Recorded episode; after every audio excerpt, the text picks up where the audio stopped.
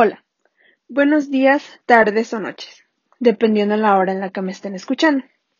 Soy Valeria Miranda y espero que se encuentren muy, muy, muy bien.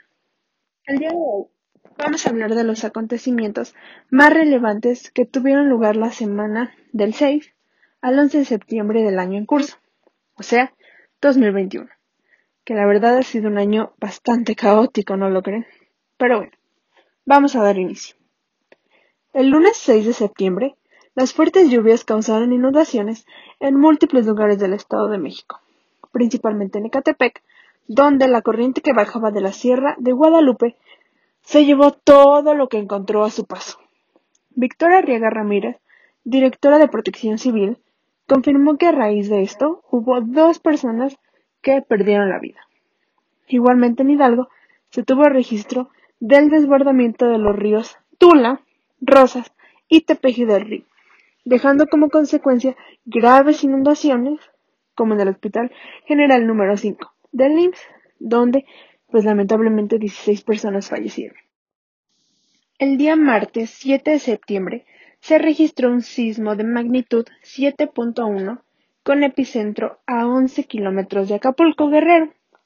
Reportes indican que se sintió en Ciudad de México, Estado de México, Puebla, Morelia, Oaxaca, Acapulco y Chilpancingo, donde se presentó un extraño fenómeno que igualmente pudimos observar en un sismo suscitado en la misma fecha, pero del año 2017, y es conocido como triboluminiscencia, que se da cuando las placas tectónicas chocan entre sí y el resultado es que la Tierra saca energía que se refleja en el cielo. Había rumores de un posible tsunami, pero momentos después este fue desmentido. El mismo martes también se llevó a cabo y se dio a conocer que por unanimidad la Suprema Corte de Justicia de la Nación, SCJM, declara inconstitucional que existan sanciones penales para las mujeres que decidan abortar, así como al día siguiente, 8 de septiembre, el Consejo de la Judicatura Federal, CJF, aprobó un acuerdo para que la Defensoría Pública asesore a todas aquellas mujeres acusadas y sentenciadas por la misma acción. El viernes 10 se desprendieron rocas en el cerro del Chiquihuite, aplastando todo lo que encontraban debajo de este. Rubén González, subdirector de Prevención del Delito, dio a conocer que fueron al menos diez casas desplomadas en el lugar.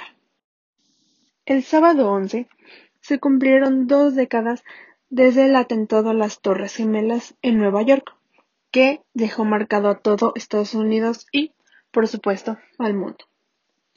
La multitud, junto con el presidente Biden, los expresidentes Bill Clinton y Barack Obama, se dieron cita en el lugar donde se tuvo un minuto de silencio a las 8.46, que justamente fue la hora en la que el primer avión chocó.